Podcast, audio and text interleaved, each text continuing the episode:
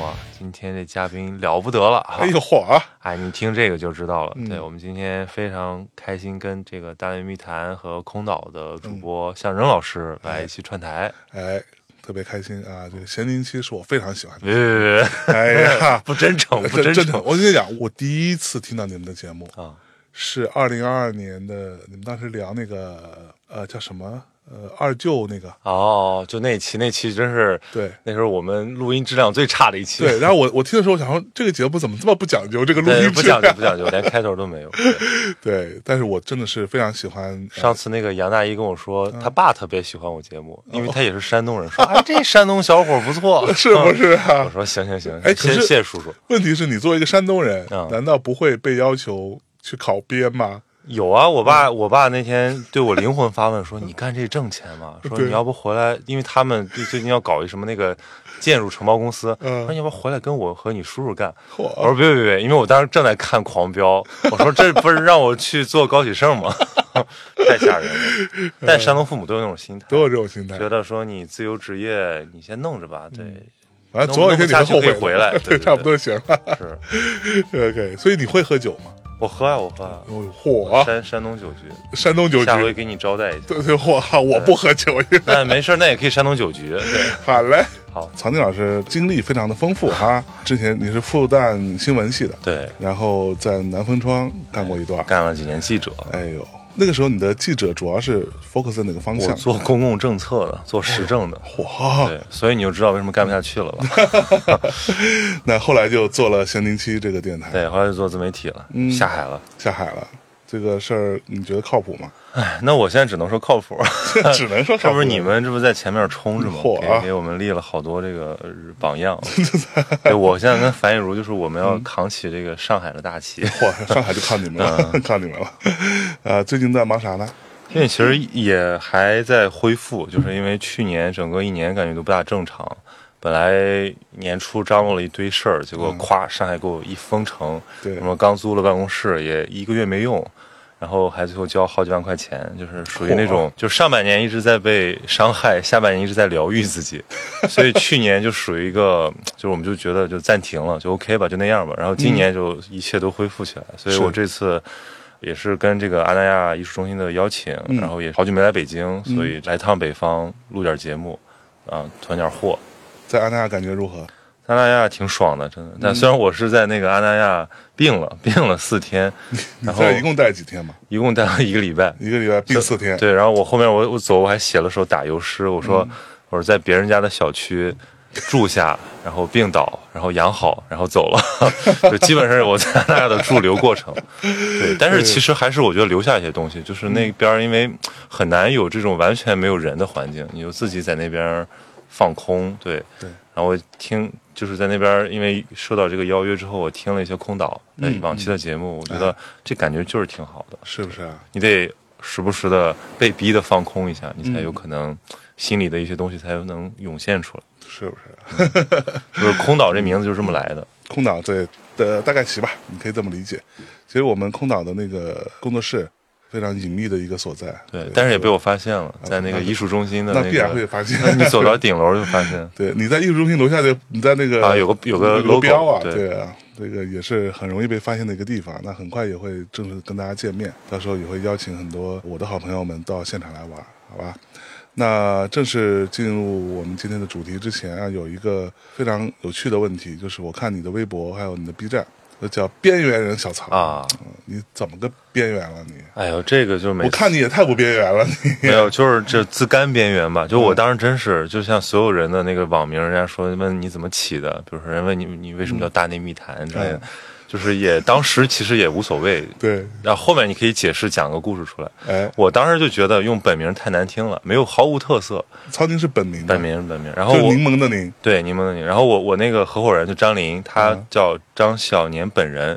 哎，我觉得这样可以，就是你叫个什么什么同学啊，叫个什么什么这个老师、什么学长啊，对吧？显得好像，呃，可以这个往后藏一藏。所以我当时就想，那我叫个什么人呢？对，我就在想了一边缘人，啊就估计可能当时以为这号也不会很做的很好，觉得说，那你是不是可以低调一点儿？嗯，而且我就觉得，就边缘本身就是我喜欢的一个状态，是吗就是我讨厌那种聚光灯打着你，就是那种三好学生什么万人演讲，我最我小时候最烦那个东西。那你小时候你应该就是这种人吧？对我我是这种人， 那种就是人在中心，但是特讨厌这种。就回到咱咱们今天想讨论这个小镇做题家的话题啊，嗯就是有一颗反叛的心。是不是？对，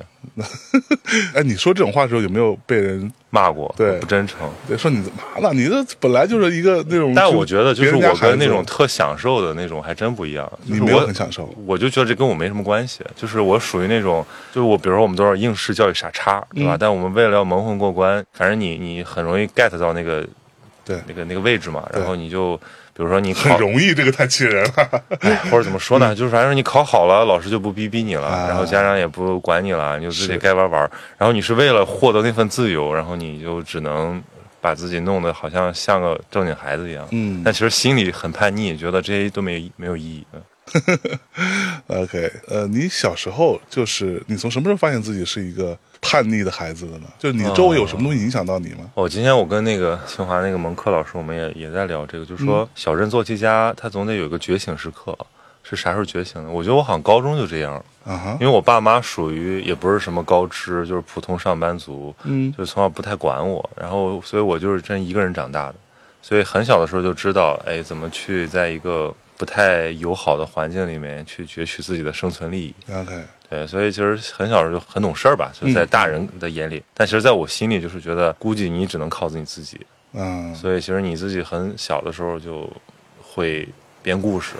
啊，就是把啊，大人都哄好，对。对但其实你别管我怎么着。从小就这样，对我之前跟那个范甜甜聊一个，她说也特好玩，她说就是偷偷做自己。嗯她说小时候也不不是很叛逆，但是就是偷偷的，大家大家都不知道的时候，然后可以有一个自我可以成长起来。嗯对我大概也就是中学时期吧，就那时候有互联网嘛，嗯然后看了好多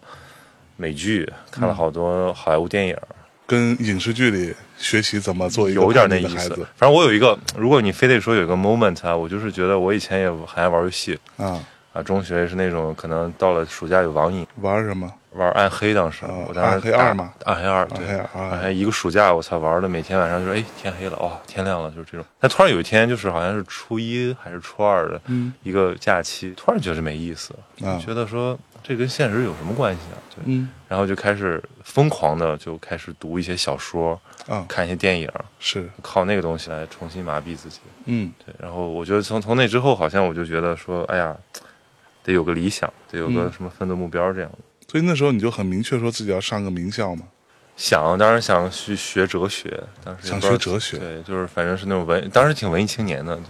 你现在也很文艺青年 吧？但现在我就觉得是骂 我呢。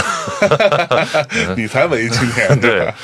嗯，那你在这个过程当中，你认为你去读书、看小说或者看影视作品，跟玩游戏之间的这个本质差别是什么？那也是一个虚拟的东西，嗯，那也是一个不是现实的东西啊。但可能那里面就是这个我更被呼应到吧，就是被共情到了。 OK，然后我就是当时也看什么村上春树那种哦啊，这个那种丧丧的那种 情，算对了就是老文艺了。对，呃，还有嗯看什么哪先看哪本？看挪威的森林嘛，啊肯定大家都是挪威森对林哈嗯还有看什么加缪的《局外人》，哎呦就是那种嚯啊，就是那种，哎呀，你也融不进去，哎，所以你说边缘是怎么个边缘？就是那种边缘，就是啊你活的好像也还行，但是你觉得你也不是很喜欢这个环境，然后你特想逃离。我是青岛人嘛，就是属于那种比北方城市稍好一点儿，嗯有片海啊，能让你放放风，但其实你也不喜欢这里，你就觉得说恨不得早点考出去。是对，这心态是很小镇的，我觉得。 OK。那曹福楼又是怎么回事？曹府楼是因为 曹福楼可还行，就是对吧？如果说我一有一个还比较满意的艺名，我就觉得这福楼挺好的，因为我去年看一本书叫《心流》，本来那个积极心理学嘛，啊像 flow 福 楼啊，我就说我操，这个可以解释啊，就是你他妈挣钱，你搞事儿，你最后不都是为了体验那个心流吗？那我就只要奔着心流去就行了。那达成了吗？就是现在，我觉得就是做一事儿好不好的标准，值不值得的标准，我觉得可能是我的内心状态。对，比如说，哎，聊天能聊爽了，那你这天儿就聊，甭管有没有钱。是对，或者说你自己搞什么创作，或者你自己跟人干嘛搞点项目，反正后面我这一堆事儿，其实我都是觉得嗯那个状态比较重要。是对，可能如果比如说我们说三十岁，你定义你现在的一个生活的标准，我觉得就是我在追求这种极致体验。嗯哼，对。所以你不觉得那个叫 flow 有点装逼，但叫福楼就是非常土。 对，我觉得可能以后拿这个当本名也不错。是好，我们可能接下来就会进入一些比较虚无的一些讨论啊，也可能不虚无把。窗帘一拉是吧？哎呀，对，拿窗帘一拉，我们就真的聊点真东西，是吧？我跟福楼老师对 都看过叫小曹吧嗯一个视频啊，这个视频呢拍的不算怎么精致哈，但是内容却引起了很多人的一个讨论。这个视频的名字叫做《我毕业五年，存款五千，他中传硕士，火锅店保洁》。啊，大体上就是讲了两位这种高开低走的名校毕业生吧，毕业之后步入社会，然后不是那么如意的一些故事啊。这个看完这个视频之后，其实你会发现有各种各样的关于他的一些讨论啊。我们今天也想跟大家来聊一聊这个事儿。首先你怎么看呢？其实我觉得它能引起这么大的共鸣，是一个巨大的社会原因。嗯就是我们这个经济可能在也不能叫走下坡路吧，就变得平缓起来。嗯，啊，就像日本的那个什么平成废物这种，就是对可能对一部分年轻人来讲，他们得接受这个现实，就是以后路没那么好走。就以嗯前觉得小人做题家，你是不是考上一个二幺幺九八五，然后留在大城市里面找一份体面的工作，你嗯也就有车有房了。但可能这个未来就不存在了，就是嗯可能没有这种可能性了。嗯，那你觉得没有这种可能性的原因，是因为这种所谓小镇做题家这件事情越来越不稀缺了呢，还是说，我觉得就是一个更大的一个社会原因，嗯就是因为咱们这个发展周期到那儿了，对，就是坑都被占了嘛，对吧？嗯嗯其实看这个视频我也有些共鸣，因为多少，比如说我也大概毕业五五六年，嗯，存款可能比他多一点点儿吧，那可能加个零儿啊 啊，几万块钱，但是基本上也没有特别卷的人说我要财务自由，就那些东西在我们眼里太遥远。嗯但是那种未来不清晰、很茫然的感觉，又是非常的真实的。可能每天都在拷问你，我做这事儿有没有意义？就好在我的区别是说，我还找到一事儿，说哎，这事儿我也喜欢，还暂时能养活我。不像这视频里面的这两位，他们可能就试过一些东西，真的是消磨他自己。嗯嗯对，我觉得这感觉特别明显。就我们的很多听众也是说，我也不喜欢我的工作，但我也不知道我喜欢什么，反正我就在这儿混着，然后我也很不满意自己。对，对，就这普挺普遍的一个社会情绪。不是，主要你作为过来人嘛，对吧？我、因为我其实听了好多你们以前那个、嗯你你说的，你说你其实有一阵儿是特特别丧嘛，对，嗯。我不知道那个跟这种情绪之间有什么关系。呃，那个还不太一样嘛。但说实话，我觉得我那时候是属于那个相对来说没有什么事儿干，但是收入是不愁的。但当然，这个所谓不愁也并没有多高啊，就是说我，就是你在比如说毕业五年的时候，你已经有一份很体面的工作，对，然后只不过是说我的团队跟我配合的很好，所以很多事情不用我干。当然，我那时候也比较颓。我当年在节目里说过，我只有需要我每周一在开什么高管会的时候，我会早到半小时，然后我的同事就是我的助理，他会帮我把我们这周所谓的成就成果是吧，做一张纸，打印出来给我，我就拿这个好好看一下，在高管会上做汇报。你只需要做的事情就是汇报中英文，把这个讲清楚了就完事儿，然后就是签签字。人家说啊，这个预算你签一下啊、哦我签一下。啊这个我们有个报销单，你走一下。这不就是大家现在期望的好工作吗？但是好工作可能急速流失。现对，在但但其实这不是好工作，这就是我想说的，就是我觉得我当年跟 PK 十四的杨海松老师聊天，他有说过一句话，我其实反复引用过，就是每个年代或者每一代人都有每一代人自己的问题，都有自己的那个困境你需要解决，都有自己的那个苦恼。你需要去克服，或者说你要去越过那个小小的山丘。其实，在我看来，我觉得我们那一代啊，说实话，因为我们算是两代人，我是八零后，你是九零后，我们这两代人有一个挺大的差别，就是我们从小获取的信息，或者说对于这个世界的认知，或者这些信息的来源嘛，其实是非常不同的，甚至我们面对的是两个世界。我们那个时候，我们还相信努力可能会成功，对，当然那个时候已经没有人相信努力一定会成功了，但努力可能会成功，或者说这个世界允许一些更加奇怪的声音或者奇怪的人出现，哪怕你不是所谓的主流。而当你选对了一个行业，举例子，比如说我去进入到一个娱乐行业、一个音乐圈这个里面的时候，那奇怪不是一个不好的事情，甚至是一个值得被赞赏的事情，对吧？就天然有一种反叛精神。对，你觉得你在那个那个地方，你成天穿的像一个特别正常的小朋友的时候，就特别乖巧的话，其实会被大家看不起。我觉得那个环境可能允许你这样子，但说实话，到你们这个年代，到九到九零后、九五后，甚至是零零后，大家对这个世界认知是会不一样的，而且呃，说残酷一点，这个世界也没有那么开放了，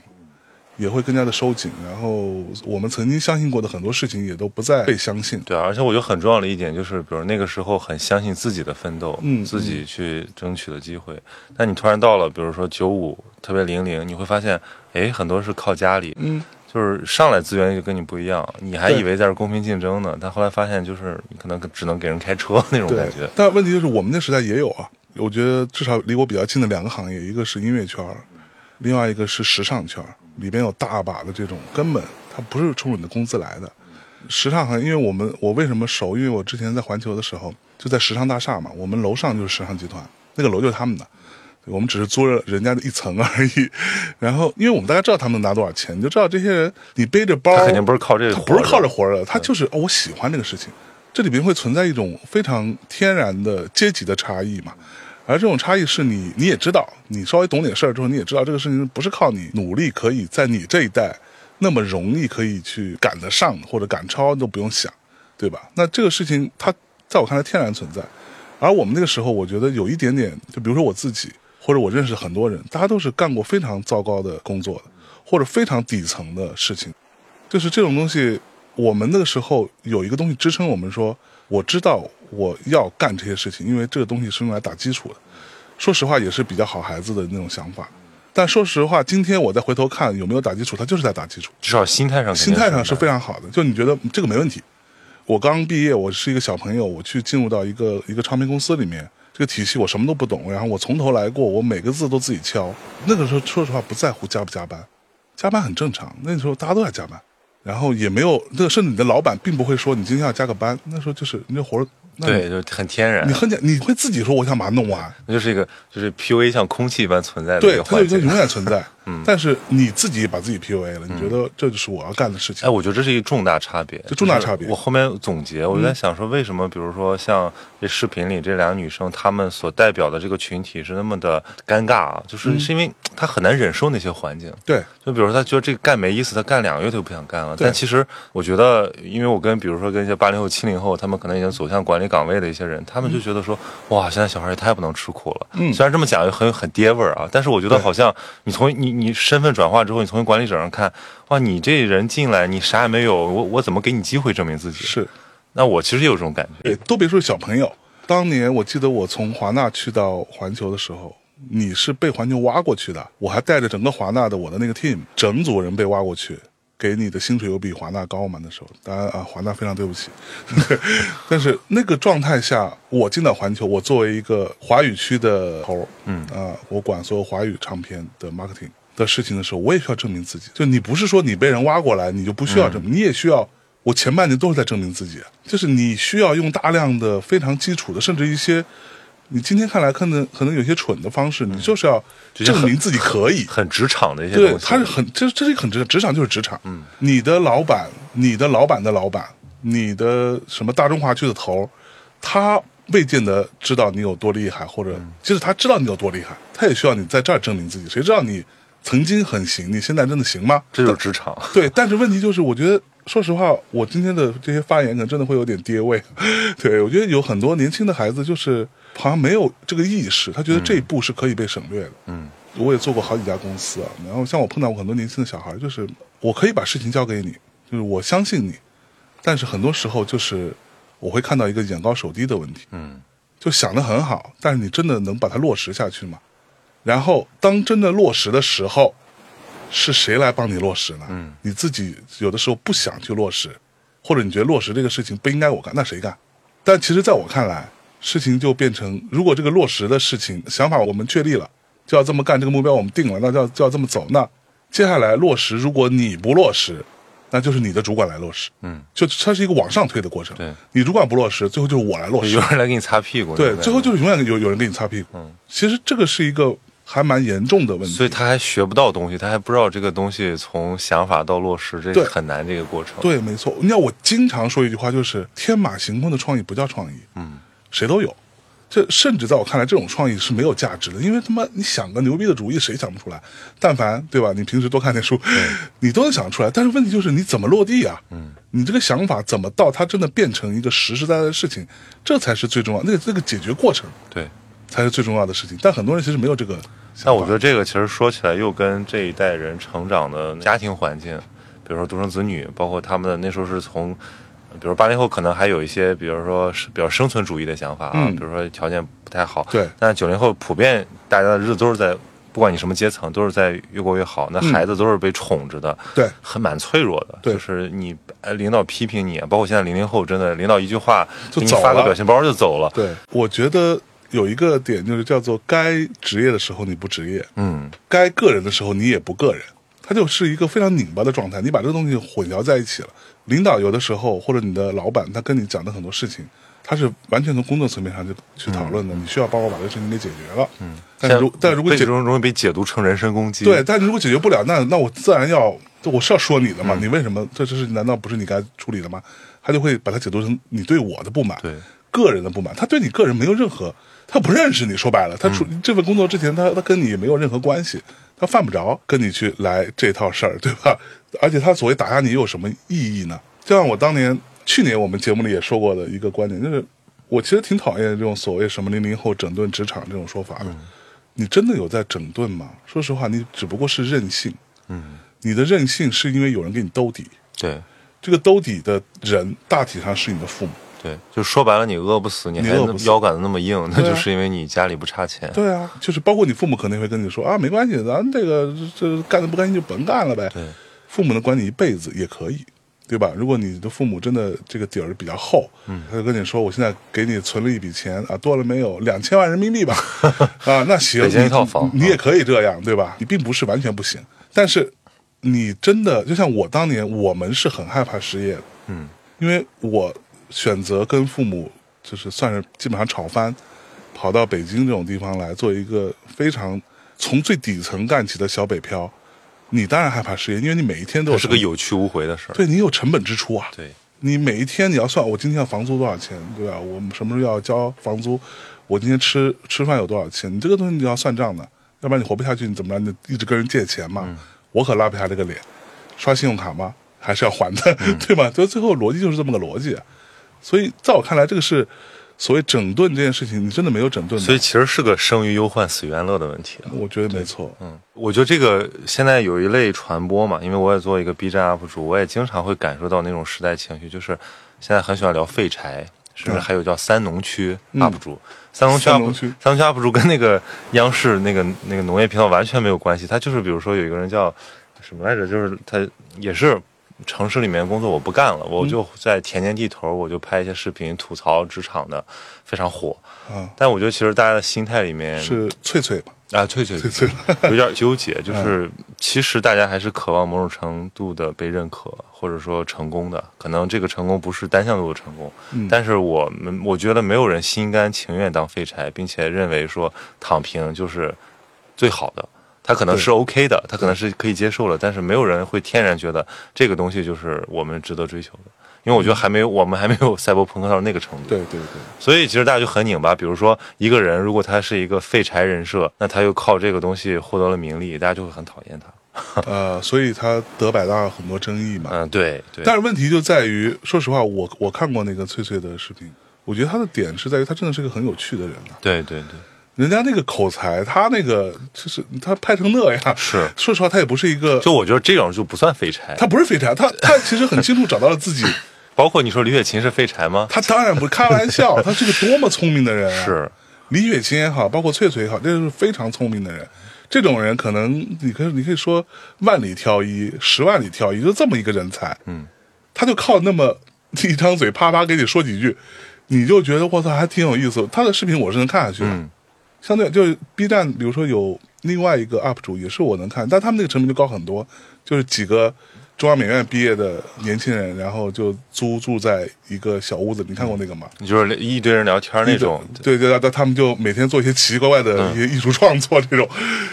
他们也是很厉害的。嗯那个那个创意和想法，说实话，那个是比我强的。嗯我要做那种视频，我做不过人家的，我肯定做不过人家。嗯侯翠翠那个语言表达能力也是一般人很难企及的。对她今天在村里，和她在一个小镇子上，和她在海边没有任何区别，嗯她都可以做这件事情，只要她可以去一直吐槽。对一直用他有趣的、有幽默的方法去吐槽，那他就会成立。对对吧？但现在这种就是选择逃离北上广，然后或者说选择不去那么成功学的来表达一个事情的方式，是还我觉得还快变成一个主流了。嗯嗯，就是现在谁再出来给你炫富，说我是什么福布斯什么三十岁以下精英，大家就说傻逼吧， 就谁就大家我觉得这套已经不 太没有不太用了对，不太不太吃香了。我们今当时天不是有个什么呃三十 under 三十、啊，对对对对对，对吧？ 嗯后来的时候都是买的嘛。然后我们现在还跟朋友吐槽，就是说，我也不喜欢一个人，他也不喜欢一个人，就是我们都原因是因为这人太装，嗯就是其实感觉是这事儿都不是他做的，但他都能蹭嗯啊。就是就比如说他那个什么。title 介绍都跟那个《全游》里面那个龙妈一样，说我是吗？谁谁谁谁谁谁八个 title， 八个但 title 其实你一问，你说哪个事儿就是你自己从头干到尾的没有？其实没有，嗯对，就是这种装逼的人特别多，然后我们就会达成默契。但很好玩的是，这些装逼的人互相是惺惺相惜的。相当啊！我跟你说， 我是见过这种场 面的，我是见过这种场面的。但是就这种呢，在互联网现在这个语境下，在零零后的视野里，它其实很容易被拆穿的，嗯嗯，因为大家都知道了。对我觉得现在的好处就是，年轻的这些网友他们看过东西太多了。是他不太会被你说啊，我们就一个哈佛女孩儿，我一个什么牛津男孩儿，我们就 牛把津男孩，对，大家不相信这些东西了。对嗯对，还反而是那种稍微酷一点儿的，哎，你把一事儿做出来，比如说何同学，对吧？说哎，好像也貌不惊人，但是人家做这事儿好像挺厉害的，但何同学不是一样也被喷 吗？也被喷。什么赛博丁真啊什么 的，我觉得太恶毒了，这个人。哎呦，包括这种变得刻薄，我觉得也是说明大家脑子首先是清醒的。他是刻薄，但是他也是在他这个领域当中是某一种准确，嗯，他是很准确的一个表达吧。就虽然我不认同啊，但是以他的那个逻辑，他是很准的。但是问题就是，我是觉得，就比如说像我们这种所谓小镇做题家，我还不算怎么做题，因为我还没考上名校， 就是一个相对比较废的家伙。那我觉得跟我们今天的很多年轻的朋友们，其实都有一个类似的状况。我可能稍好一点，因为可能年纪比较大一点。在我看来，是所谓的不够踏实。嗯，这个不够踏实，不是我们小时候老师经常评价的那种，这孩子是吧不够踏实，说什么呃自我控制能力比较差，就不是这个意思，是说你并不愿意去着眼看到一个踏实的人生，就在你的世界里边，他是过于偏激的，嗯，嗯他永只有远是什么奋斗折腾，对这个东西是常态。对，就是是你可以说，呃，比如说你刚刚说年轻的一代，大家更多的获取信息，看到东西比较多，呃，但是我觉得这是好处，这当然是一个极大的优势，但同时它也是一个在某种层面上会让你变得更加浮躁的一个东西，嗯，确因为实，你看东西太多了。说实话，我碰到很多年轻的人，年轻的呃所谓喜欢音乐的孩子，他对于某一种音乐类型，或者某一个音乐流派，或者某一个人，呃，或者他受谁的影响，这个这个事情是没有那么感兴趣的。嗯，因为这个事情对他来说不重要，他重要的是他今天听个 A，明天听个 B，因为他全世界的歌单都在他面前。嗯，所有人发的新专辑，只要你想，对吧？你都有任何的办法可以听到，嗯，任何的音乐。而在我们那个时代，就是因为它相对来说是比较资源匮乏的，所以又没有互联网，那你只能靠自己。但所以你对于某些东西，你就会花很更多时间去研究，因为你没有别的东西可以选。嗯对你的那时候我们是没有所谓选择困难这件事情的，嗯因为你有的选就已经不错了。嗯，包括你的钱，你有多少钱买 CD 啊？那时候对吧？你那你你不买就听不就是到。很真金白银的选。对，真金白银的选选完之后，你就哦，原来这个东西我喜欢，我为什么喜欢？你才会知道哦，我为什么喜欢 Kurt Cobain，喜欢 Nirvana 啊、那到底 Kurt Cobain 又受了谁的影响？再往前面倒，那谁又受了谁的影响？原来是有一个所谓嗯的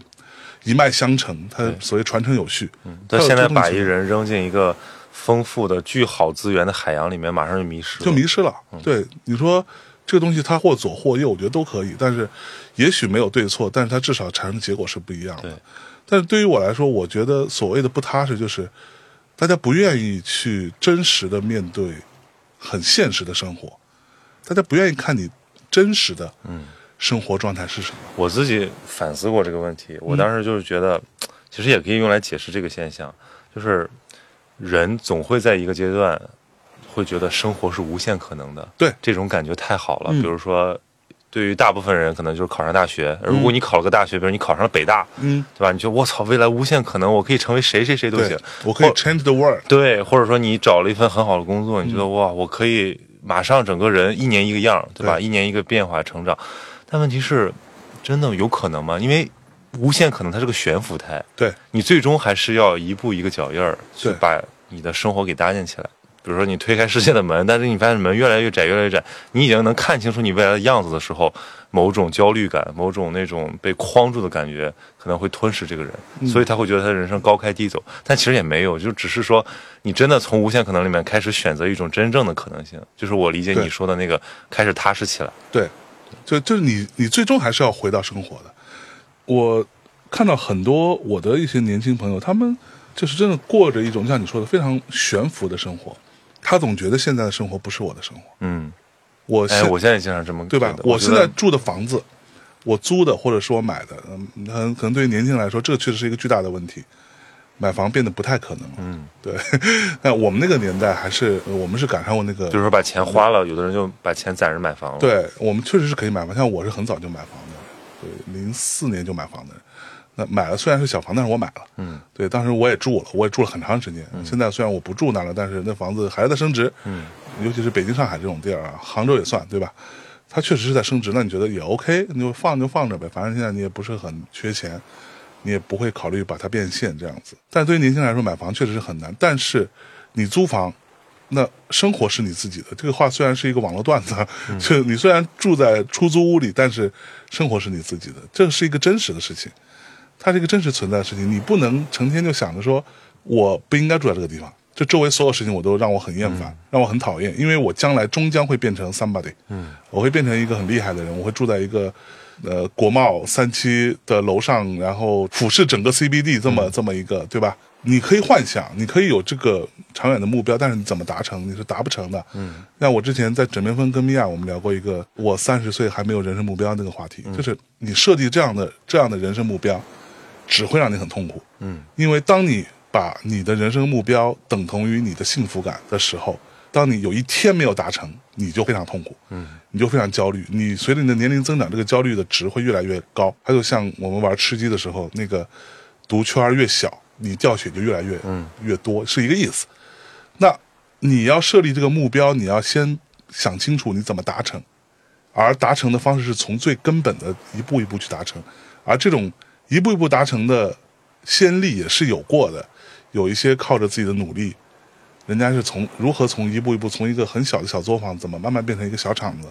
怎么又那个遇到各种问题，然后速度又快崩溃的，然后又怎么绝处逢生什么，它其实是有这些故事存在的。嗯虽然这些故事所有故事都是经历过加工和修饰的，没有问题，但是它大体上那个那个路径是在的。嗯，我依然相信这件事情。如果说你不给自己设立这样的一个一个路径到去抵达的话，你就想着说，哎呀，我将来得住在那种地对方，啊我不周知道围哪得一是那天个。中彩票的感对觉。你，你光想这事儿，你会你会痛苦死。是，那个目标就不应该是那种那种目标。你就今天咱俩如果跟这儿就聊说，咱俩他妈财富自由之后， 啊，你一点九个亿，我一点九个亿，我不知道现在这财富自由还是不是这个目标啊？一点九个亿之后，咱们怎么怎么着？但是有什么意义呢？我最近反而你知道，我有，因为我也是一个比较重度的小破站的用户啊。 我最近看过一个视频，呃，是然后春节那会儿发的，我刚看到，就是他其实是在讲的是一个什么事情呢？就是就是他们其实本来是一个美食 UP，嗯，然后他们就做一个叫超级外卖员的东西。那个视频我刚开始看，我觉得好无聊啊，就怎么怎么这么这么奇怪，就因为就是一个消防站委托他，嗯，是说他们这个消防官兵吧，他们要去做一些外卖，做一顿年夜饭，让他去送给好像在是在山东还是在哪里的一个小镇子上的一个妈妈送到他那里去。但是呢，他们这个消防站因为被封控，所以就没有办法做了，就没办法把菜给他，于是就视频教他做，让他去学会他们是怎么做的，然后把它做完之后送给他。前面我看着就就有点无聊，我觉得哎呦，年轻时候我是无法为这种事情感动的，我觉得都是一些奇怪的、莫名其妙的、带有某种宣传目的的叙事。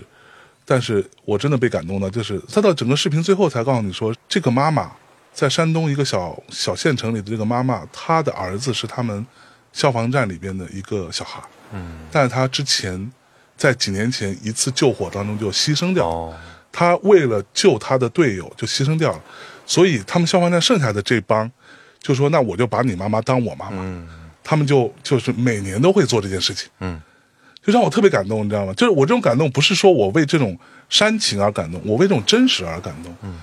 这个就是实实在在的每个人的人生。嗯，我经常会自我反省，我们这些人，像我这样的人，你没有活在生活当中。我甚至都没有活在生活当中，我每天跟你也好，跟各种人的高，真的跟这什么谈玄对吧？谈的，对啊，就是那种高谈阔论，说一些这主义、那权力的，当然很重要，嗯，但是我们有没有回归到真实的生活当中去呢？我们有没有看每一个认真在生活的普通人？嗯，这些普通人有没有在你的生活当中出现？他有没有？就像我今天我出门的时候，我们家那个小区的保安，其实我不认识他，嗯，他在那个门岗那里的时候，他会给我开门，虽然我可以自己拿卡刷那个呃开门的门禁，但是我来来回回几次之后，他就会给我开门，他还跟我点头示意，就他认识我，嗯，所以我就很开心。就是这个是你可能在某一些高不可攀的天龙人看来，那只不过是一个保安嘛，嗯，但是我随着慢慢的长大，我会觉得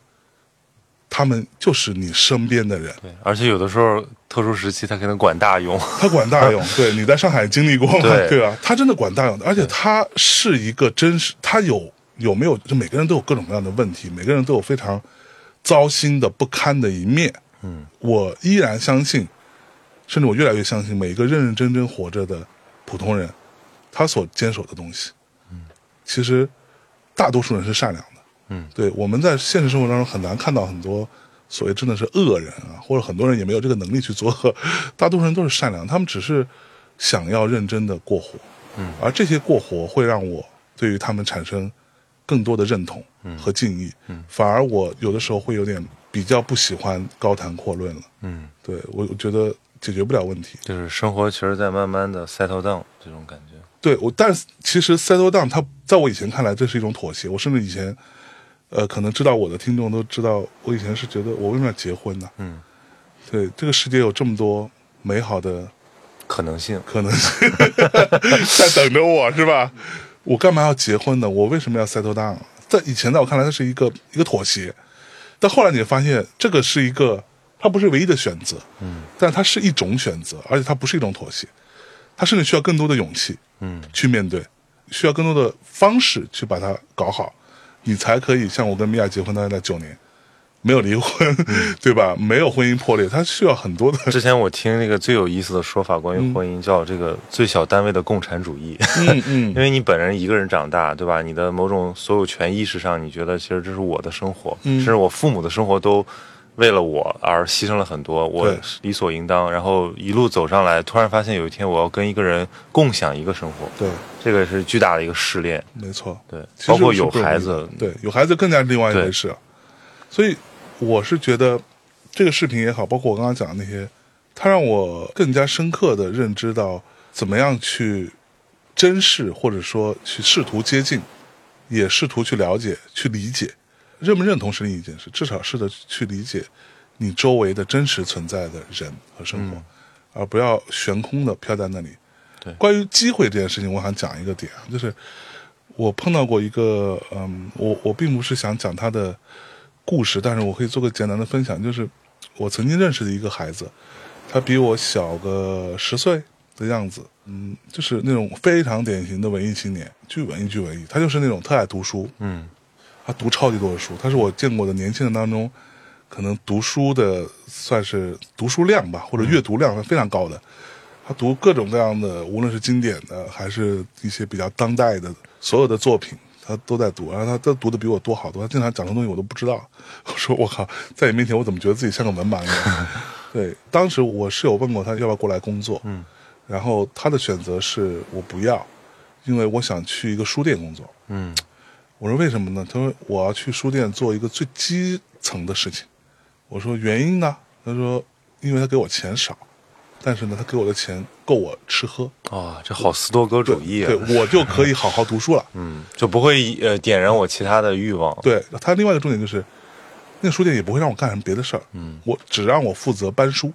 和把书上架，只做这一件事情，其他所有事情都跟我无关，我的生活会更简单。啊，我觉得也很好，我还跟他说，我说你还蛮蛮理想主义的，嗯，也不是不行啊，但是你要想好。然后他说想好的意思是，我说那你总有一天你还是要面对真实的生活，因为你现在你选择这样的职业，你是在逃避，对你的需求其实很少嘛， 对，很少。然后就是这个孩子，在去年的七八月份吧，八九月份的时候给我发消息，我相信他不是给我一个人发，他给很多他认识的，他觉得可能还有点钱的，对人发，就是借钱。嗯的原因就是因为他妈妈生病，他妈妈得了很严重的病，他需要去给他妈妈去去治病。那问题就来了，你年轻时候，你小的时候，你自然可以这样，嗯，但是因为你没有那么多的责任。但今天真当你妈妈这么一个对你重要的人，她生病了，需要你掏钱出来去给她看病，嗯，去治疗，甚至这个治疗会是某一种永无止境的过程，嗯，的时候，你要怎么办呢？很那多人可能就三观就崩坏了，在这个时候，对啊，那事情就是他妈妈也是有所谓的医保啊什么之类的，当然这已经算好的了啊。那他有医保，但是也不能 cover 他所有的。那家里头就这么点钱，嗯，你作为家里的独生子，你在你年轻的时候，在你更能出去干活的时候，你没有去为之后做考量，那你到这个阶段就会遇到这个问题，你就需要去跟别人借钱，嗯，但是别人又能帮你多少呢？就是呃我们中国有一句非常糟糕的， 呵呵但是也是很现实的话：救急不救穷，对吧？那就是所有人都知道你是一个这样的状况，大家可能能帮你一次，他会一直帮你嘛？那你之后你还得去面对，嗯，就是这个账你是要还的。你出来混，你你过往的自我的这种或者营造出某一种小小的舒适圈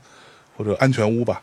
它存在，但是你自然之后你要为这个事情去付账。但如果他真的是一个通过阅读思维很强的人，我觉得其实他这个可以成为他人生的一个转变，就可能他会立马的现实起来。他没错，就我我非常同意你说的，就是某种的，不管是可能性也好，某种年轻的很好的状态也好，它其实是一个泡泡。对你在泡泡里一切 OK，一切自洽，爽的不得了，没人管你。对啊，但是你有没有可能从泡泡里面出来看一下真实的世界？你也可以选择再钻回去，或者你弄别的泡泡。但是对你要意识到，就那个不是天经地义的，就那是当然不是天经地义的各种各样的什么黑天鹅事件，对吧？都会发生。嗯，所以我觉得我们今天提说三十岁，我觉得可能，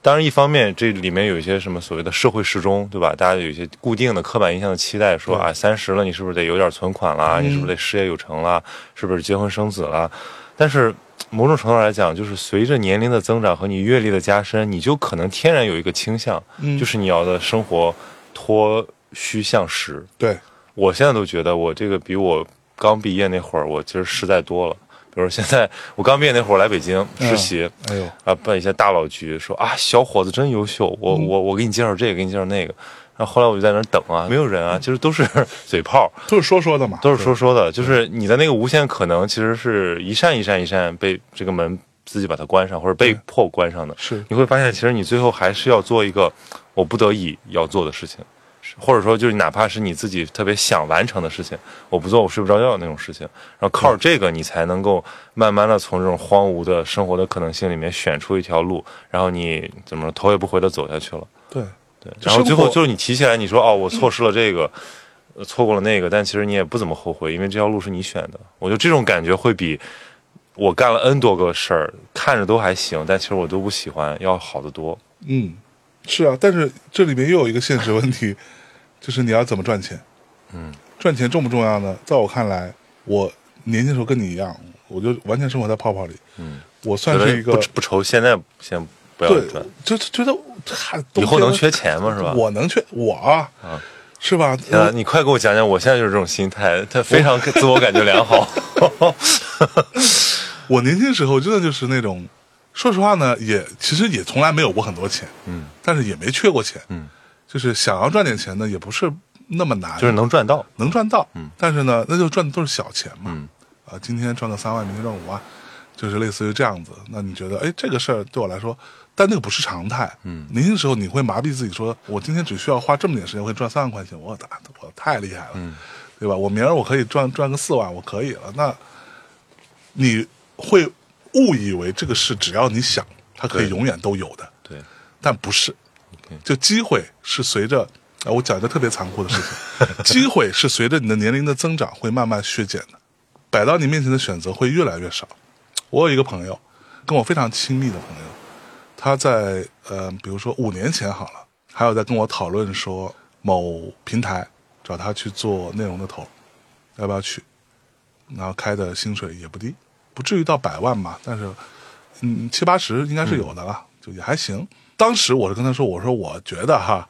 如果你有其他更挣钱的事儿，你就可以不去。嗯，但是如果你其他更挣更挣钱的事儿没那么稳定，你可以考虑。嗯，那如果你都没有其他更挣钱的事儿，你只是觉得说我将来会有更挣钱的事儿，那你他妈马上去。嗯他其实属于第三者，嗯，就是他并没有其他更挣钱的事儿，但就是说天上落下一个好机会，对他最后选择不去，嗯因为他觉得我。我作为一个听摇滚的人，我作为一个从小受不想去当对班儿逼我不是当班儿逼，我他太不酷了。好，你看这是五年前的事儿，然后后来慢慢又开始疫情，大家都没钱了，嗯然后也没什么收入，然后我们这个行业呢也慢慢变得大家也没什么钱去做营销什么做这做那的，他的收入就越来越少，嗯，然后就变成，当他想要再去就没有这个那地机方是会，没有这个机会了，人家已经不要了。嗯，你知道互联网公司这些平台不要的理由，真的就是特别单纯，就是哦，我们不要三十五岁以上的，嗯，这是真实存在的，我们在网上看到的真实存在。我们不要一个我们内容的头儿是一个三十五岁以上的人，天哪，是因为你已经不够年轻了，嗯你已经不了解年轻人在想什么，他们喜欢什么了。嗯，跟你有没有资历是两件事。你有资历，你懂，你确实懂，你可能比那些年年轻的孩子都懂，但是不好意思，你心态已经不年轻了。嗯，你的生理年龄已经超过了。嗯，这扇门就关掉了，所以现在就很痛苦他。他已经被迫选择，只能这么下去了。而他试过几个这种所谓的平台，都是大概一样的一个逻辑，嗯都不要你，那这个机会就再也不会回来了。嗯，所以我想说的就是，他虽然残酷，但是以他现在，以我那个朋友现在的状况，他拼死拼活，每一天他试图用各种办法去接点活儿。我们就这个讲白一点，就真的就是接点活儿。嗯他一年是挣不到那个钱的，甚至一半都没有。嗯虽然你很幸运，比大多数人，很多人都活得还行，对比一般人活得好一点，但是他的心理上的这个巨大的压力，因为他不知道我今年可以这样，甚至下半年还能不能接到这些活，对那我怎么活？对。对，现在我就是这是也是我的一大困境，嗯就是现在看着还行，但是我就不知道说一年后还这样 吗？两年后还这样吗？对，对，但我觉得这个是一个很难讲的问题，就是一个是你的自己发展的一个周期，然后另外是这个社会发展的一个大周期，可能对你就是错位嘛，比如说你在高点进入，对，然后结结果其实大周期是一路下滑，对啊，未来的市场会越来越差，内容会越来越难做，嗯，然后但是你自己的能力确实在成长，然后对自我预期越来越高，但你发现这个要达到以前的那种好的时候，可能越来越难，就这个人的那个心态的调试，我觉得可能是要过的关，对。关键我觉得还有一个点就是，你得需要，你得知道，你总有一天要面对这些事情的。嗯。实话实说，对，除非你就是在三十岁死掉。 对对，或者说你你就赌，嗯你就赌自己会在某一天突然之间，你所感兴趣的事情，或者你认为你干的非常有创意的事情，它真的能够赚到钱。嗯今天可能会有很多年轻的听众会觉得我们在这儿狂聊钱多俗气，我曾经是那个最不俗气的人。嗯，对我今天依然觉得赚钱重不重要？赚钱很重要。钱是为了保卫自由的。对啊，就我们之前讲讲过很多次那个讲烂了的话，自由不是你想干什么就去干什么，自由是当你想不干什么的时候，你可以选择不干什么。对，对，但是如果没有这个钱来作为你的这个背后给你撑你腰杆儿的这个东西，嗯，你是做不到的。嗯，你到了，你就会为了这个东西去弯腰。那你作为一个过来人，你给咱们验证一下，就是因为很多人他会这么想，他说：“哎呀，我现在就是要去妥协，会损失我的某种怎么说纯真性，或者是损失我的才华，以至于我以后可能就回不来了，这个状态不在了。”嗯，但是你觉得更现实一点儿，其实会伤害到那个东西吗？说实话啊，嗯我说两个点比较狠一点啊，接下来我会有 爆言，大家注意收听，或者选选择性关掉。第一，你的纯真性、你的才华是个屁，嗯你的甚至再说狠，你的自尊在别人看来是个屁，你的自尊只对你自己一个人有用。嗯当然，每个人像我也一样，都会无限的夸大自己的自尊。第二点叫做，如果你的纯真性或者你的才华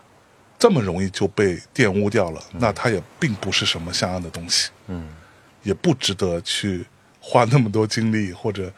花那么多的心理上的建设去怎么保有它，就大部分其实都是自己家的戏，就是内心戏太多。嗯对，所有的人在，我也见过很多真的所谓的行业大佬，对吧？呃，很有钱，在我的概念里边，很有钱是，他手里边加上房产一个亿以上这样的人，在我看来他很有钱了。可能对于很多年很很多听众来说，哎这算什么呀？已经很了不起了。这些人来说，每个人都有自己巨大的痛苦，嗯，和被裹挟的那个困境，嗯，每个人都有。你说他把这个事儿停掉，他能不能安度晚年？他可以的，嗯，但是很多人就是不甘心，是，或者说我还有很多责任的存在。当你赚到这个量级的钱之后，就像很简单，我做大内这个公司之前，我觉得那我就随哎，我随随便，我爱怎么说怎么说，只要我这号别被封了。但是后来其实也你也不知道什么时候会被封，就 他没有标准嘛，对吧？只要你这号别被封了，你想怎么着怎么着，你就特别任性。我最近就是你会发现我的节目任性的部分少嗯少很多，啊，对，为什么？就是因为我们现在你得养人我啊，我们的团队啊，对，这些年轻的孩子们，他是他是因为喜欢你来的，他是认同你来的某，种程度上来讲，这个一个人长大，比如说他有了企业主心态，对就是你就会说我要保护这些对人。我我我对至少我要保护他们，不要受到伤害。什么事情都不会让我那么生气。但凡有人攻击我的团队的人，嗯，哪怕他说的是对的，我也会说去你妈的。有护犊子。，对这个事情轮不到你外人来说，嗯，你但凡说我的团队一句不好，那我肯定跟你翻脸。当然我自我自己可以说， 对吧？我自己说你在做什么玩意儿，对吧？但是外人是不能说的，就是会有一种这种心态。随着年纪变大，因为我还没有小孩，嗯，我有时候就把他们当做我的小孩，就是其你实你把这个节目，其实就我，因为我我有这么个疑问啊，就是、嗯尤其对做内容的人来讲，就是这个东西某种程度上来讲消耗自己，你就是拿你的生命去嗯对来点燃这个东西。那有的时候你如果我们只是从追求认同的角度来讲，可能我以是不是做到一定份儿上就就还行了。嗯，比如说，对吧？你中文播客界都知道，都知道了，嗯那是不是就 OK 了？但不行，这个事儿你不能停下来。对这是一个，好像就是那个西西弗斯推石头一样，就是永无止境的，永无止境。但是我觉得是不是得找一个新的，到了一定阶段啊，得找一个新的一个寄托。比如说你是你现在要做做厂牌、做团队，对，你要孵化更多有意思的东西，这个会代替或者说至少能抚平你那种个人的疲惫感。因为如果你从自我表达的角度来讲，哇，其实做我了那么那个多期了，是不是早就是我该表达都早表达完了，对对对是这样啊，没错。但是现实是这样，就是你可以去干一些别的事情，嗯但是你还是要拼了命的把你本来这件事情继续做好，嗯因为这个是你的根基。嗯今天很简单，我今天如果说错了什么事儿，或者干了什么糟糕的事情，单位没了，嗯那这公司还能存在吗？我最大一块收入来自于这个电台，嗯我前面这是一个一，对吧？我后面有有很多个 零，我前面的这个一如果变成零了，后边那个全都没有意义了。嗯，它就是这么个事儿。所以，西西弗斯式的痛苦，这种呃永恒的反复，不是只有做内容的人嗯才有的，其实每个人都有。这样的一个神话故事，为什么在当年会被创造出来？在我看来，从人的层面，从哲学的层面，嗯，它是非常精准的。你在做的每件事情，每一个行业，难道不是吗？对，我之前做唱片的时候，难道不是吗？我们每一次都要拼了命的去做一张新的唱片，去为它去做 ANR，去做企划，去拿钱去申请，去把钱赚回来，每一步都如履薄冰。嗯，我之前跟唱唱片公司的团队讲过一句话，就是我们以前是试过的，觉得我操，我们已经这么牛逼，我们当年就是整个华语里边最好的团队，我敢拍着胸脯说，我们已经做这么牛逼的唱片了，一张新的过来，这张，哎，我们也好好做吧。你花了百分之九十的精力去做，和你花百分之百精力就是不一样。嗯，百分之九十的精力做完之后，你不到不会得到一个九十分的结果，嗯，甚至会更得更得低，甚至你会得到一个六十分的结果，或者五十分的结果。这个世界就是这样的，嗯人的心态就是这样。就是这样的。就我们当年是真真的有过这样的就属于不进则退哦。对，它非常可怕。而你说我今天这张唱片做完了，啪，紧接着下一张来了，它不又是再来一次吗？当有一天我意识到这个事情的时候，我觉得我有一个好处，我比较幸运的地方就是我比较早的你可以说什么所谓的什么成名过啊早，获得了这个对，就特别满早足就感，嗯对就懂了这个事情，因为我很早就已经做到这个位置嘛，所以你可能我跟我底下团队的小伙伴们是不一样，我会看到钱，我会看到公司背后的运作的状况，我会拍着桌子跟我的大老板去据理力争，说你为什么不再多给我这两万块钱，你就是不给我批一张唱片两万块很重要吗？就是很重要，嗯，一张唱片五千块都很重要，对它最后就会带来不一样的一些结果。那没有这两万块，你要怎么办？你就自己想办法，你就自己用各种招想去，你是跟别人去化缘，你去拉个赞助，或者你像我们那会儿经常干的破事儿就是，那他妈我发一张精选集吧，嗯 原来原来是这样。精选集就是这么来的。对 OK，因为你这个没有成本嘛，你只有一个成本，就叫做设计成本。嗯嗯，你重新做一个封面嘛，发张精选集吧，啊，就发，把这个钱挣回来，可能都不是用在这个人身上。嗯，你就是要去据理力争，你就是要去想这个辙，而这个就是整个这个世界运作的方式。嗯，我觉得我很早的能够理解到这个世界运作的方式是什么，是非常幸运的。而当然，我今天也并不说我就真的就完全懂了，嗯，但是我知道一些非常浅显的、比较表层的道理啊，西西弗斯是永远存在的。所以我觉得就是，比如我们回到这个视频上嗯来讲，它它代表的这种观念，就是你可以从中获得抚慰，但是你不能真的相信你不能一真的切相信好事会天然的发生，你还是得以自己某种方式去。说俗套点儿吧，与什么与自己和解，就但是你必须得找到一个方式活下去，除嗯非你说我生命在这刻不动了，对否则你永远会被焦灼。对，对，就是你解决不了的问题，这个问题就只有它是硬碰硬的，嗯，生活是像水泥地一样的坚硬的存在，它就是嗯硬邦邦的，它没有弹性。但刚才开机前咱们俩聊那个，我就觉得很有启发嘛，就是其实也不是因为年轻的时候你不担忧，只是因为你有、有的很多选择可以嗯逃，可以逃避但你后面你就是发现时间也在变少，机会也在变少。对，因为我之前有一个老师，他就说他有句话，他叫说。他五十岁了吧？他说我现在一点儿不迷茫，因为我的时间很有限，我现在根本不想十年后的事儿，我就想两年后的事儿。对，我就看眼前的事儿，明天这个事儿能不能给我落实。所以他就是特别有行动力，因为在我看来，中年是一个很可怕的事情。你前面是衰老和死亡，对，对吧？然后你可能美好的东西高峰永远不会再达到了。对，那那个时候靠什么活着？但是我这样凭空想，我可能觉得很恐怖。但是看到状态好的中年人，发现他们其实比青年人活得还要实，对他们就活在他们的生活里。对，因为你甚至这是一种别无选择。嗯，对，中年意味着你没有办法逃避。就所谓经常说什么中年人是社会的中流砥柱什么的，是你是就是不是说你不想当这个中流砥柱，你可以不当的，他就摆在那儿了。嗯，你今天比如说我自己好了，我在三十岁的时候，我三十三岁才结婚，我在三十岁的时候还是一个放浪形骸的家伙，我真真的可以说是一个非常糟糕的人。 我毫不讳言这件事情，这真的是一个渣男。嗯，觉得就是这个事情轮轮不到我，嗯、对，这事轮不到我，我我就是那个独一无二的人，我就是那个跟所有人都不一样的人。嗯，对，其实那随着你的年龄的增长，你就会发现啊，其实没有人能逃得过这件事情。嗯，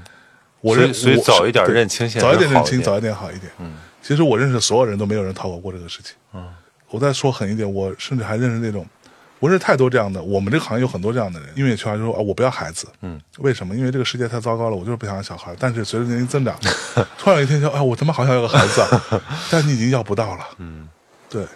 你到那个时候，当然我们这行业有很多。陋习啊，所以可能年轻时候造得太狠了，所以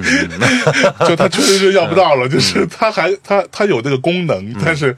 他就生不出来了，那就很烦。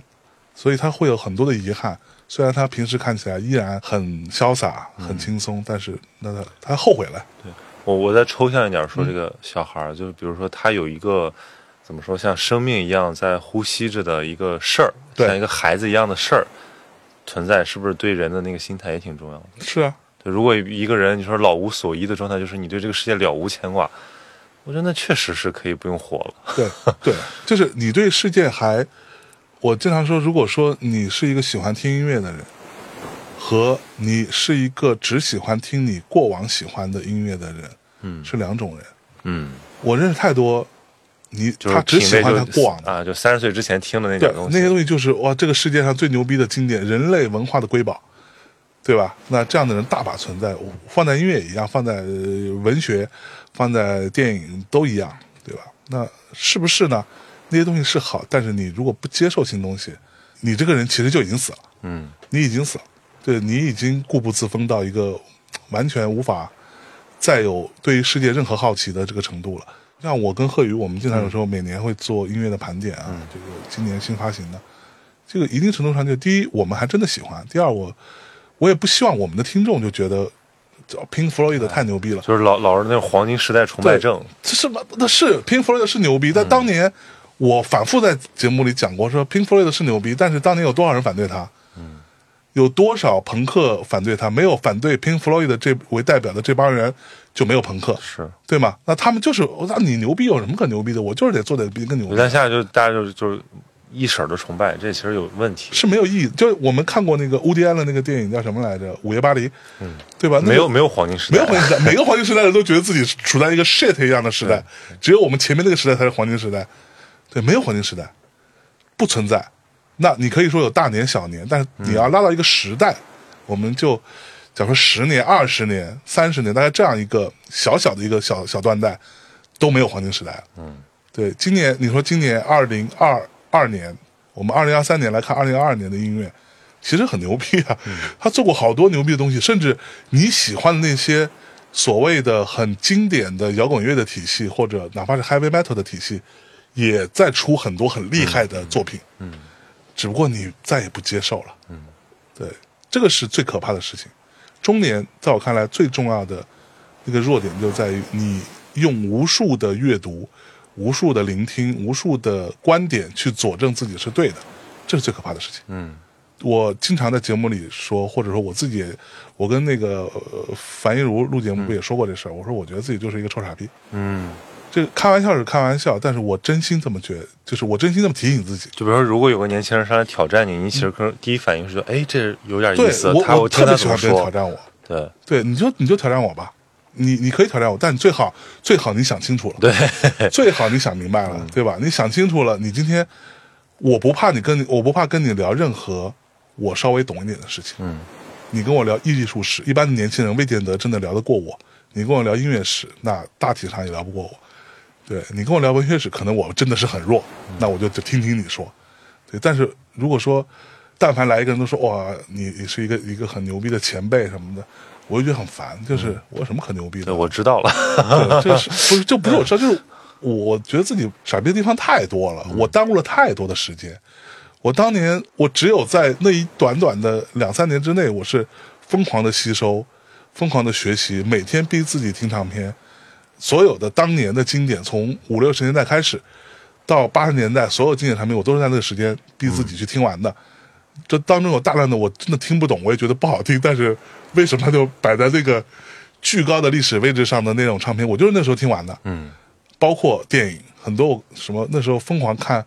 发条橘子》，我觉得不好看，你知道吗？就那时候觉得，哇，这这个电影的意义到底在哪里？但是我把它看了，我还认真的看了两遍，它就记在我脑子里。之后等我慢慢长大之后，哦，原来它是讲这个事情。对。对，其实总结下来就是个生于忧患，死于安乐的过程。要有危机感。对嗯我，反正我觉得我对比我一个九零后跟零零后的一个差别，因为我们还有很多书院，有很多学生嘛，我就看说哇，我当时有匮乏感，所以我就是得到一个好的精神资源，我就视若珍宝，嗯，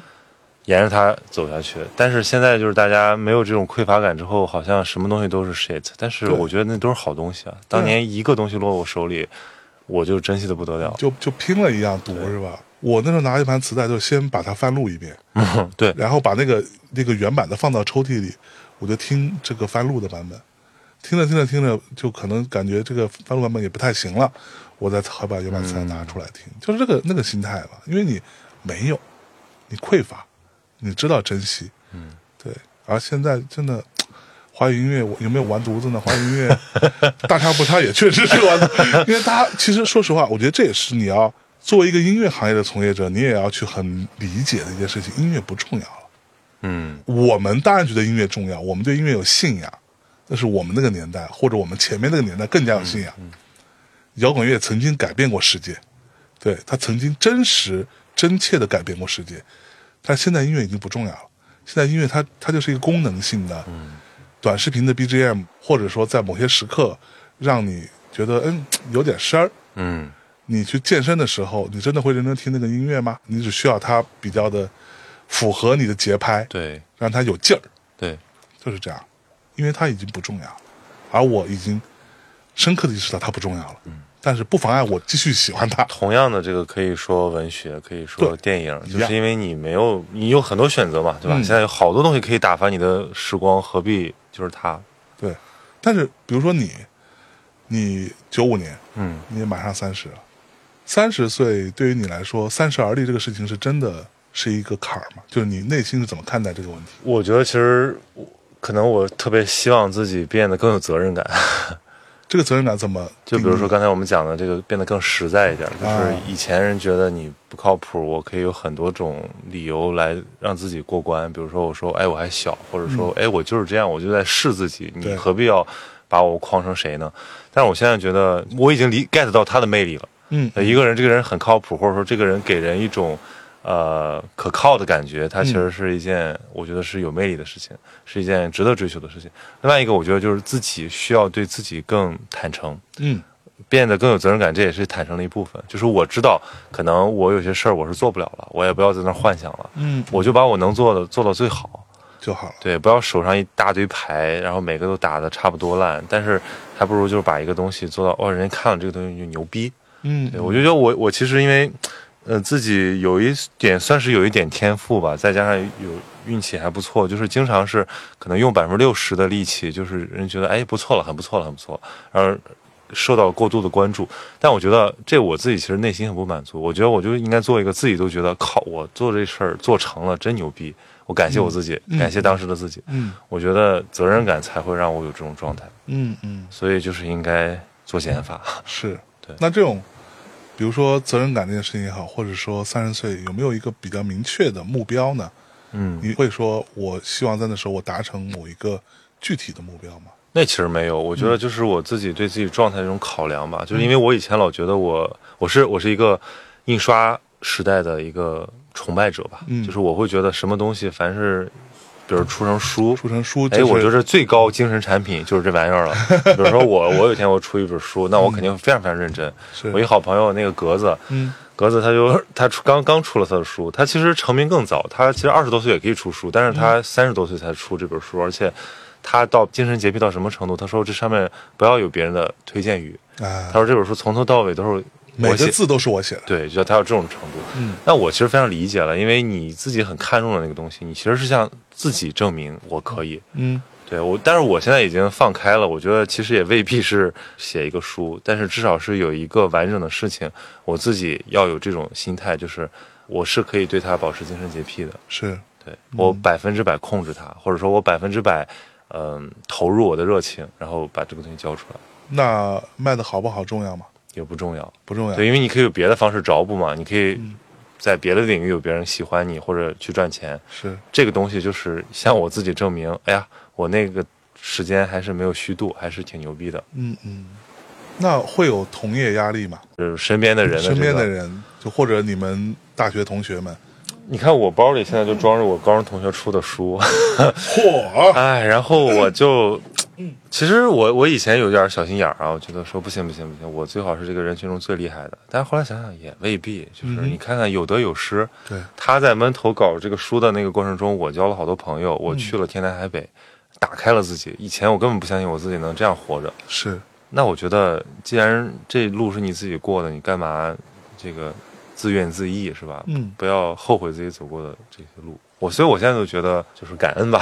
嗯啊对，得到这些东西已经很不容易了，然后接下来的东西需要自己，其实都是自己，就是自己去更刻苦的，自己去把自己逼到那个份儿上，因为别人可能不会逼你，别人最后只会夸赞你或者奉承你，或者是只会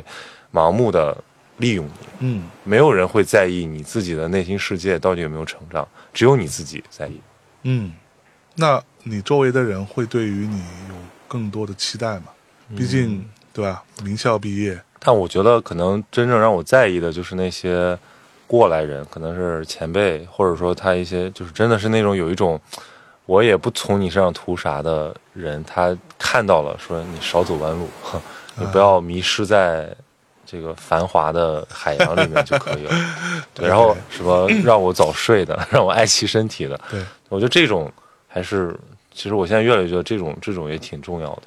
说实话，我特别珍惜跟我讲说让我注意身体的朋友，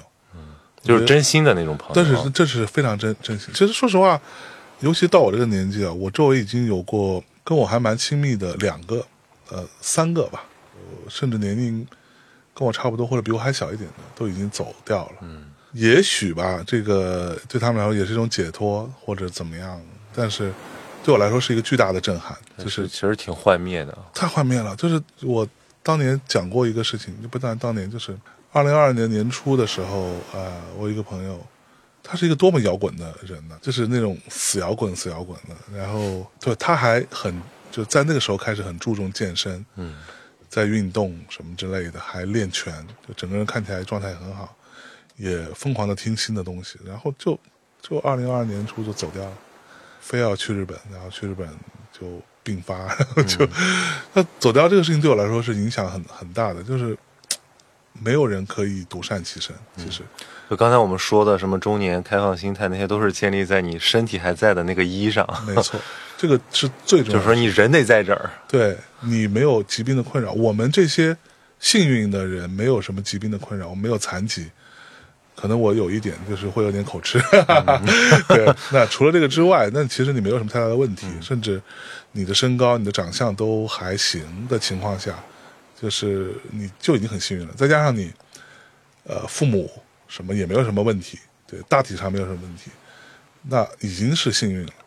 那你在这个幸运的时候，所以我又说一个特别跌位的话：年轻的朋友们，在你还幸运的时候，你还可以做点事情。嗯，当你这些压力都出现，你身体变得不好了，我们都知道史铁生老师对吧？当你身体变得不好了，嗯，当你的家庭的你重要的，你应该去保护、去珍视的人的身体变得不好的时候，那就是铁一般的事实，那你没有办法了，你就是要抛掉所有事情照顾他们。对，今天咱这个聊了天儿，再次印证了这个就是最有力的励志话语、励志鸡汤都是大丧逼说出来的。 没错，对，就是你要在这个时候疯狂的、拼命的去利用这个时间窗口，去做一些你觉得有价值的事情，而不要像我当年一样沉溺于一些人世间的繁华。嗯 哇，就是你说去卡拉 OK，我们那个年代啊，去卡拉 OK 去吃饭，真的那么重要吗？真的是你觉得我那时候真的一个晚上跑三家卡拉 OK，嗯，三个不同的局，一直玩到天亮，嗯真的有那什么么重流要吗？流动的盛宴，又如何呢？你最后得到了什么？你得到了一身的臭汗，然后在路边吃个早餐，你还是得去上班啊， 你还是上班啊。嗯但如果你相信这个平行世界的话，你就发现你现在的象征也无法说服那个时候的。你是永远无法说服是的。对，就像我今天说这些话，也许绝大多数甚至百分之九十九的人听完之后也不会改变嗯自己的生活轨迹或者生活节奏，但是也许他可能会稍微早一点觉醒到这件事是情。是，就是我之前跟何森宝聊天的时候说过的那个话，我们现在拥有的一切，有一天总会意识到它不是必然的。社会的高速的发展、经济的上行，或者说社会的稳定，或者说你的机会、你赚钱的可能性的一个多少，这些事情它不是必然的，它就是突然之间有一天没有任何理由，甚至也不是谁的错，嗯，它就会变掉，它就消失掉。我们今天，我们还没有在乌克兰吧？对对吧？ 我们还没有接受战火的洗礼呢。那那个乌克兰有多少四五百万人的流亡海外变成难民？那那是真实存在的。所以我其实最后我就是想说，多阅读啊，包括多了解世界还是有好处，因为你可以提前，比如说你看了日本的发展的历史，你就会对知道。一切都不是必然的，你对赶紧预期回调吧，就不要再以什 么财务自由啊、什么是不要以人这生个逻辑成功作为自己的 target 了，这个太痛苦了。它是会存在嗯，这种财务自由，但是这不一定是你，是，甚至那就是一个万里无一的一个机会。你可能你这辈子不光是你，你周围的人可能也没有人能碰得到了。嗯对你认识的人，可能都没有人能达成了。但是那个案案例放在那里，你不要把它当做一个随随便便就可以达成的目标，嗯，去这样子。我们现在中国的状况，四五年前说我们跟日本的八十年代非常像，现在我们已经快到了， 他们那个时候经历了什么事情，大家自己去看一看吧。对，而且我们是多期叠加，可能 对，可能 只会会更更加更加差，夸 张，对吧？ 这得多可怕！那个时候你该怎么办呢？日本人他们发生那些事情，他们经历过，大家读过村上春树对吧？读过日本的推理小说，他们经历过那些事情，我们不是也都经历过了吗？我们也有那么多的莫名其妙富起来的富豪，也突然之间一夜之间就破产，所有人这个你花了巨大的价钱去买房子，然后房市一夜之间就那样了，对吧？那时候不是说把东京的某个区什么卖了的钱是可以买整个美国加州的吗？对就是对对对就是那样的一个状况是真实存在过的啊，日本人是经历过的，他们到现在都还没有，说实话没有完全缓过没来，有没有缓过来， 没而有且缓可过能来永远缓不过来了。对对，对所以下一代就落差就极其的大。对啊，但是与其说下一代人老是在那儿日本也有不好的地方，那帮人就觉得我、哦、操，我们今天变这样，全是因为你们上一代这帮人、受害者心态，对，那我们就更加摆烂，摆烂又有什么用呢？反正我真的非常非常不赞同摆烂， 不能真摆烂，你可以说是你可摆以说烂，说偷偷努力。所以我相信你也不是一个会摆烂的人。对，我在阿那亚，我这发着烧还干活呢。哎呦，嚯，你看看，对吧？所以摆烂，我之前说过一个，拼命的告诉你，你通过各种渠道获得的那些自媒体，那些人告诉你说，算了吧，还是摆烂吧。那些人其实一直都那摆种烂，很狂卷的好吗？对他那么努力，那么卷，才会让你听到他的声音，对说让你摆烂。对，千万别相信，千万别 相信。最后，你作为一个 B 站读书区的 UP 主，是吧？你给大家推荐点书呗，能够让他缓解一些焦虑吗？呃哇塞，要靠！但我觉得靠读书缓解焦虑这件事儿，就本身就是一个 非常功绩社会的一个表现。是，但这么说吧，我觉得可以推荐一个人，一个作者，就是那个韩敏哲。嗯，韩敏哲有一套书在中国卖的也挺好，他又出了个新的系列，最有名的那本叫《倦怠社会》，倦啊怠社会。还有一名还有一本叫《爱欲之死》，啊就他是一个韩国人，韩裔，但他是个德国哲学嗯家，非常这个存在主义的那种风格。但是这个书写的又特别的短小精悍，是嗯一篇篇小文章，你看起来就有点像一个长微博。但是呢，它有那种一针见血的效果，就是把我们很多刚才咱们聊的这嗯种从现象到经历，我们的这些体会，用一些相对概念化的语句，给你把这个毒囊给刺穿了。让那个那个水流出来，你就知道哦，原来其实它是这样的一个东西。所以我觉得你不一定相信，或者说这也不是一个特别学术性的东西，但是你读一读，你会有一种提神醒脑的效果，啊，属于一种它它本身中心把它出的也特别思索读物，啊，就是就是我觉得就属于一种用消费主义的方式反消费主义。嗯嗯嗯，好了，今天非常开心跟曹宁老师，啊，我们在上海对一直都没有 碰到，结果在阿那亚我们能够得以见面啊，非常开心聊了半天。也许我们说的主要是我吧，说的可能不是那么的正确，因为我也不觉得我有什么非常值得非分享不可的经验。但是呢，也许如果我们聊天的过程中有哪怕一点点能够对你有一点点小小的启发，或者说让你让你思考一下，或者你也听完之后想说我不要变成这样的人，也都是 好的，也都是好的。嗯，好吧，感谢大家收听好，这一谢期的谢大晚上见家，拜非拜，常高兴来到空岛，那拜拜。拜拜。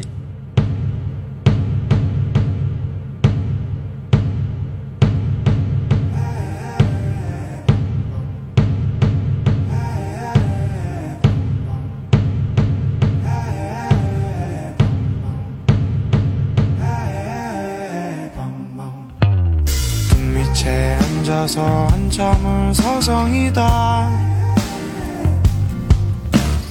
내일모리 무서워 집으로 돌아오다